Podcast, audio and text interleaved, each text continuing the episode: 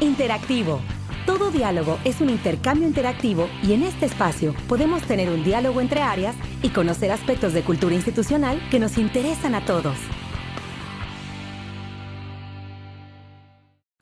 Hola, ¿qué tal? Como siempre, nos da mucho gusto saludar por este medio a todos los compañeros y compañeras en FIRA que nos escuchan, la mayoría desde sus hogares, hoy convertidos también en oficinas virtuales de trabajo debido a esta contingencia epidemiológica, pero con todo el ánimo y el profesionalismo que caracteriza al personal de FIRA para atender las necesidades de nuestro sector objetivo.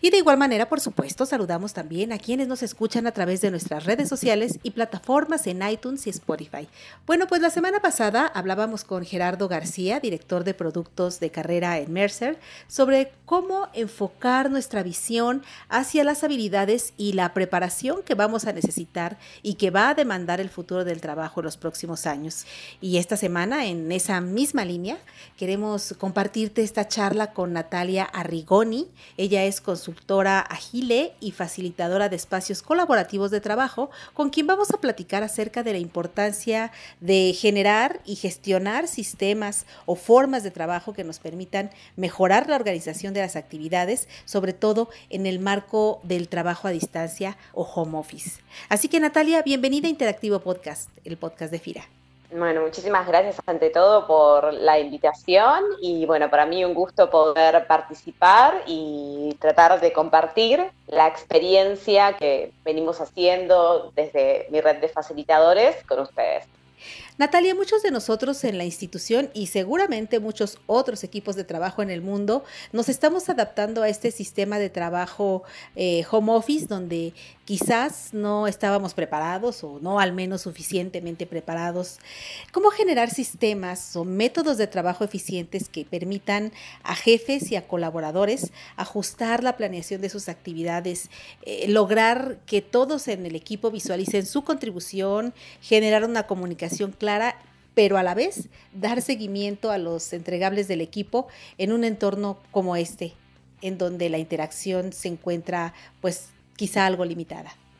Bueno, sí, efectivamente, lo que ha pasado con todo esto eh, nuevo que se nos está presentando es que necesitamos muchas empresas reacomodarnos. Algunos por ahí ya veníamos trabajando la modalidad remoto y colaborativa y otros se ven como obligados a este, volcarse al cambio. Yo creo que la pregunta que me estás haciendo por ahí tendría que ver más que con sistemas, para mí tiene que ver más con metodologías de trabajo o con marcos de trabajo. Desde la agilidad justamente lo que proponemos es eso, es un marco de trabajo colaborativo en el cual poder todas las personas y los miembros del equipo, incluyendo también al cliente como parte del equipo, participar de una manera que sea visible para todos. Entonces, en este sentido, me parece que es importante que antes de pensar en sistemas, pensemos en métodos de trabajo o marcos de trabajo porque para poder justamente iniciarse con estas eh, metodologías y después poder arribar a sistemas, y es necesario tener ganas de poder visibilizar y comunicar a todos las distintas partes de un proceso de trabajo.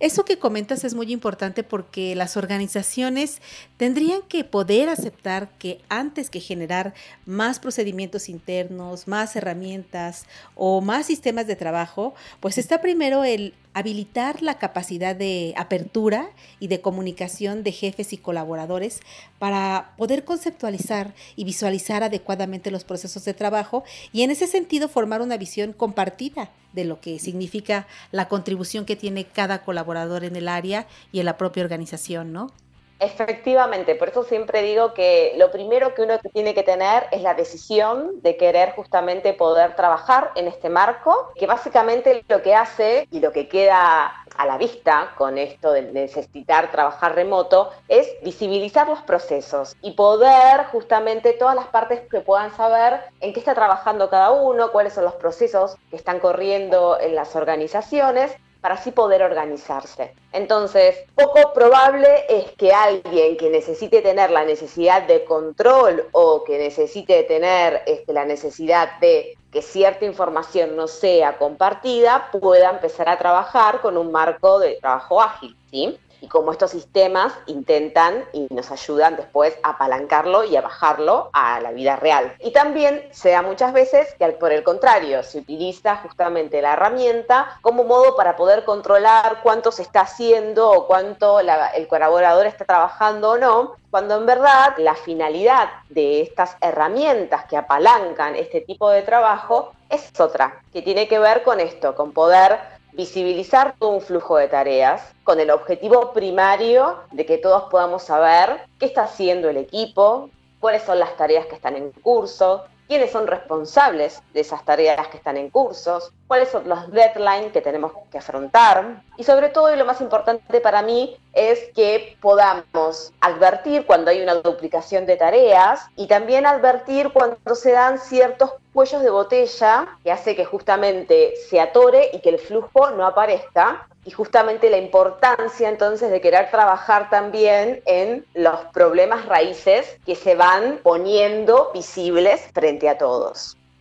Es cierto, incluso las herramientas de trabajo, como por ejemplo el correo, solemos pensar que son para todo. Por ejemplo, el correo nos, nos da la posibilidad de dar instrucciones, de informar, de comunicar, dejar evidencia, documentar. Y bueno, al final no hacemos más que suplir la comunicación uno a uno a través de esta herramienta y también de suplir la comunicación directa y a veces hasta de entorpecer o trabar el flujo de la comunicación a través de una sola herramienta. En tu experiencia de trabajo con métodos colaborativos, ¿qué métodos de trabajo se pueden usar que faciliten estos tres aspectos? La visibilidad clara de los procesos de trabajo para todos, la voluntad de comunicarse mejor y por supuesto pues la organización del trabajo de manera coordinada y estrecha.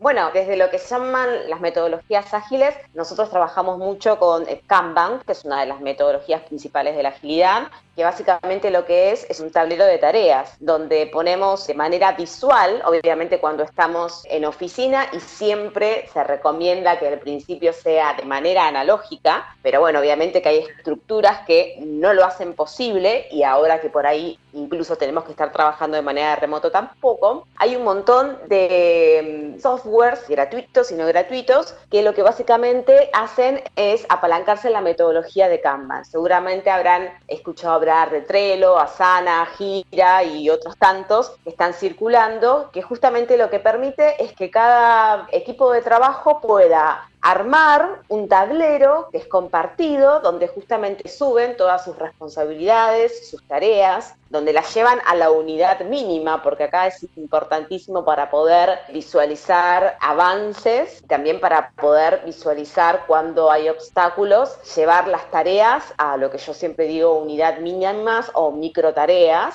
Por eso está muy bueno lo que tiene que ver desde la agilidad, visualizar, poner en común. Desde la agilidad también se promueve muchísimo instancias de comunicación diarias y cotidianas para poder saber en qué uno está trabajando, qué dificultades se le presentaron, qué desafíos se presentaron, en qué cosas uno está necesitando ayuda. Es una dinámica que es muy conocida en agilidad como retrospectiva y es una de las tantas prácticas que están dentro del marco de Scrum, que seguramente habrán escuchado, estaba como muy de moda, el Scrum en las metodologías ágiles. Y bueno, el objetivo más que nada es generar instancias de comunicación donde podamos estar presentes y donde podamos hacer como un update no solamente de nuestros avances, sino también de cómo estamos y de cómo nos sentimos en función de cómo estamos trabajando. En ese sentido, uno de los principales pilares de todo trabajo colaborativo, basado sobre todo en, metodologías ágiles, tiene que ver con eso, como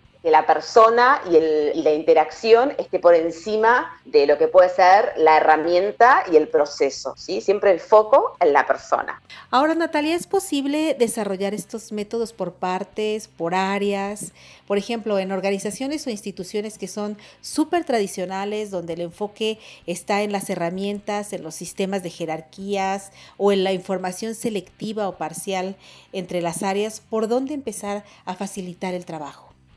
Okay. Ok, bueno, sí, eh, yo considero que la agilidad puede aplicarse en muchas empresas, siempre y cuando esas empresas tengan decidido realmente hacer un cambio en cuanto a abrir información y acercarse al cliente, incorporar al cliente como parte del equipo. En ese sentido, mientras eso sea algo real que se quiera lograr, yo creo que se puede hacer. A veces no se puede llegar a hacer una agilidad 100% o una agilidad ortodoxa, por denominarlo de alguna manera, pero se pueden adquirir buenas prácticas que permitan que los procesos vayan mejorando y entonces las personas se sientan mejor en su manera de trabajar y de esa manera también se sientan más felices, porque incluso en la agilidad nosotros hablamos de, de los sentimientos y de esa manera lograr esa consecuencia que tanto buscan las empresas como es la productividad y el aumento de la productividad de las personas que trabajan con ellos. Por lo general, en empresas chicas se puede implementar todos juntos en un proyecto, pero cuando estamos hablando ya de empresas eh, no solamente más grandes, sino que también tienen como una estructura mucho más jerárquica, como puede ser un banco, donde es necesario,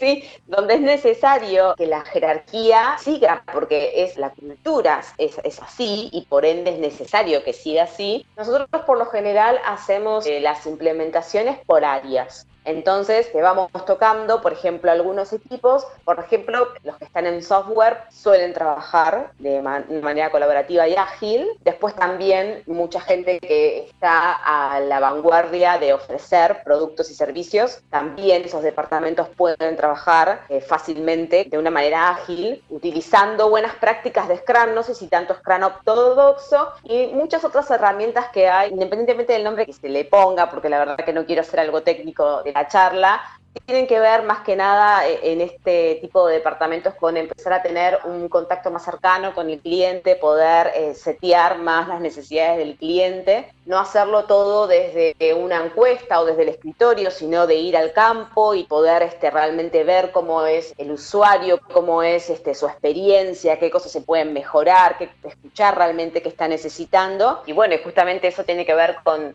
la agilidad trabaja sobre periodos cortos, que llamamos sprint, que son interactivos e incrementales, porque decimos que recibimos el feedback y vamos aportando valor y cada vez salimos de vuelta y volvemos a recibir feedback y volvemos a aportar valor. Obviamente que como esto bien lo dijiste, se puede utilizar en determinados departamentos en determinados sectores, en determinadas industrias, yo de ninguna manera me subiría un avión que se esté construyendo de modo ágil, pero de repente cuando es para testear un producto, pues cuanto antes lo testemos me parece que es mejor, porque si nos estamos equivocando, nos equivocamos rápido y barato y redireccionamos para donde tenemos que redireccionar.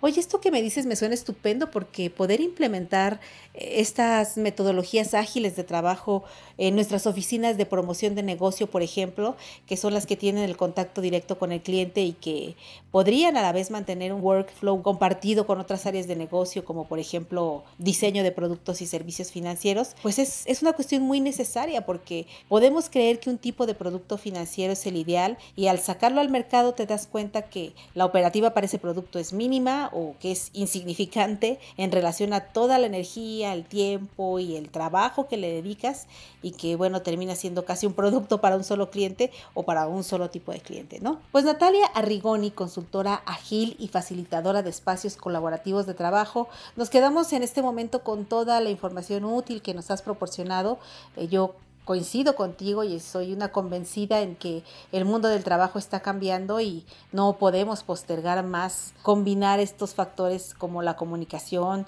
la tecnología, la colaboración y el acceso compartido y oportuno de la información en los procesos de trabajo. Muchas gracias por compartirnos tu conocimiento y experiencia en este tema. No, por favor, muchísimas gracias a ustedes y deseo que todos estén bien, que se cuiden, que estén a salvo, así que eso cuidémonos entre todos. Y como cada semana, les invitamos también a que nos retroalimenten con sus likes, comentarios y sugerencias en redes sociales y a través del correo electrónico enlace donde pueden enviarnos sus comentarios y sugerencias. Y recuerden también que pueden suscribirse al podcast de FIRA a través de las plataformas de iTunes y Spotify en Internet. Se despide de ustedes Cecilia Arista y en la producción Axel Escutia, deseando como siempre para todos una excelente semana de actividades. Hasta la próxima emisión. Este podcast es una producción de la Subdirección de Promoción de Productos y Servicios de FIRA.